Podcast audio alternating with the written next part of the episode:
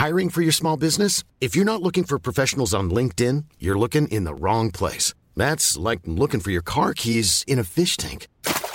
LinkedIn helps you hire professionals you can't find anywhere else, even those who aren't actively searching for a new job but might be open to the perfect role. In a given month, over 70% of LinkedIn users don't even visit other leading job sites. So start looking in the right place. With LinkedIn, you can hire professionals like a professional. Post your free job on linkedin.com slash people today. Bonjour, dans cet épisode, je vais vous donner 10 habitudes à prendre dès la rentrée pour optimiser votre bien-être au travail. Je suis Gaël Châtelain-Berry, bienvenue sur mon podcast Happy Work, le podcast francophone le plus écouté sur le bien-être au travail. Happy Work, c'est une quotidienne, donc n'hésitez surtout pas à vous abonner sur votre plateforme préférée pour être tenu informé de tous les nouveaux épisodes. Et oui, ça y est, une nouvelle saison va commencer. Alors c'est encore une rentrée avec beaucoup d'inconnus. Nous sommes dépendants d'événements extérieurs, mais il serait faux de penser que nous pouvons que subir et attendre que les mauvaises nouvelles disparaissent. Si nous agissons ainsi, il est probable que petit à petit notre morale tombe dans nos chaussettes. Et sachant que notre état mental impacte fortement notre bien-être global, il me semble urgent d'agir. Nous pouvons avoir un impact au niveau individuel sur notre bien-être au quotidien. Alors, il ne s'agit pas de nier l'existence de la Covid, des problématiques de politique étrangère, etc., etc. Non, en fait, il s'agit de prendre de bonnes habitudes pour minimiser l'impact de ces ondes négatives sur notre bien-être.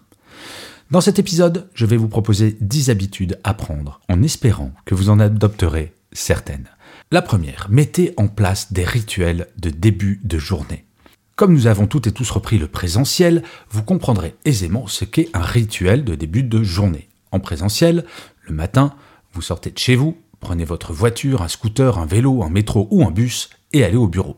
Ce temps de transport, c'est ce qui vous permet de faire une véritable coupure avec votre vie personnelle, un sas de décompression en quelque sorte. Et eh bien comme désormais nous sommes beaucoup à être en travail hybride, ce rituel est fondamental quand vous êtes chez vous. Ne commencez pas à regarder vos emails pro pendant votre petit déjeuner, par exemple. Attendez de vous installer devant votre ordinateur dans un lieu spécifiquement dédié à votre activité professionnelle chez vous. Peu importe la taille de ce lieu. Ce qui compte, c'est qu'il n'y ait qu'une partie limitée de votre logement consacrée à votre activité professionnelle. La deuxième chose, c'est vous allez apprendre à dire non.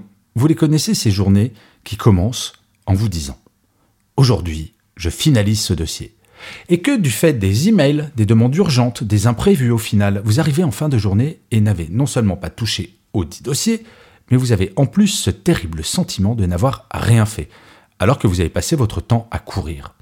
Ce sentiment est dû au fait que dans ce genre de journée, vous ne faites rien sur le moyen et le long terme, mais n'agissez que sur du court terme.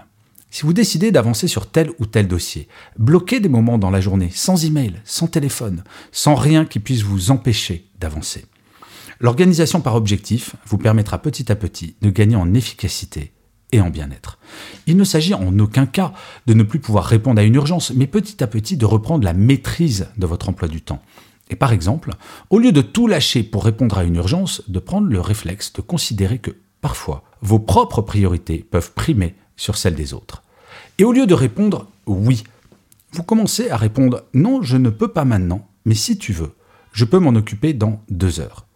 J'ai d'ailleurs consacré un épisode tout entier de Happy Work sur ce que j'appelle le non positif. Le troisième point, c'est d'arrêter de râler. Si le verre est à moitié vide, n'oubliez pas de regarder la moitié pleine. Je vous l'accorde, ça fait pas mal de temps que les nouvelles ne sont pas vraiment géniales. Cependant, il est fondamental d'avoir en permanence à l'esprit que pour les médias, et je le sais pour y avoir travaillé pendant 20 ans, le négatif fera toujours plus d'audience que le positif.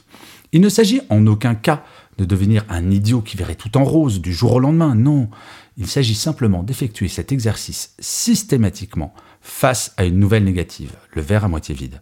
D'envisager l'aspect positif qu'il y a à en tirer, le verre à moitié plein. Le quatrième point, c'est je redeviens optimiste. L'optimiste ne nie pas les problèmes. Il estime qu'à chaque problème, une solution existe. Il me semble important, en cette rentrée, que chacun d'entre nous se souvienne du chemin parcouru individuellement il y a deux ans, nous étions toutes et tous tétanisés devant ce virus qui s'abattait sur nous et dont nous ne connaissions rien. Et malgré cet état de quasi-panique, il semblerait bien que nous nous en soyons à peu près sortis. Devenir optimiste, ce n'est pas de se faire vacciner, d'oublier les gestes barrières.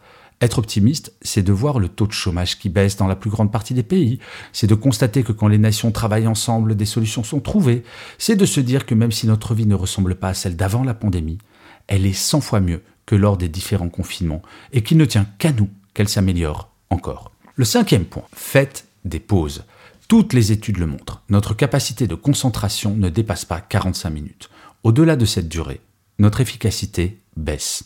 Si vous avez fait du télétravail pendant le premier confinement, vous avez probablement connu ces journées qui commencent au petit déjeuner devant l'ordinateur et qui se finissent tard sans presque jamais se lever de sa chaise. Non seulement c'est épuisant, mais c'est inefficace, malgré le sentiment d'implication que cela nous donne. Faire des pauses, c'est non seulement bon pour vous, mais également pour l'entreprise. Une pause entre 5 minutes et 15 minutes, toutes les 45 minutes, essayez pendant une semaine ou deux et vous verrez, cela changera littéralement votre vie. Et j'aime bien cette petite citation de Mahomet qui dit La patience est la clé du bien-être. Et oui, parfois, il faut savoir prendre son temps pour changer ses habitudes. Et pour une fois, je vais couper cet épisode en deux, histoire de ne pas vous parler pendant 20 minutes, et je vous propose de faire les 5 prochains conseils dans l'épisode de demain. Je vous remercie mille fois d'avoir écouté cet épisode de Happy Work. Je vous dis bien rendez-vous à demain Et d'ici là, plus que jamais, prenez soin de vous. Small details are big surfaces. Tight corners are odd shapes. Flat, rounded, textured, or tall. Whatever your next project, there's a spray paint pattern that's just right. Because Rust new Custom Spray 5 and 1 gives you control with five different spray patterns. So you can tackle nooks, crannies, edges, and curves without worrying about drips, runs, uneven coverage, or anything else. Custom Spray 5 and 1.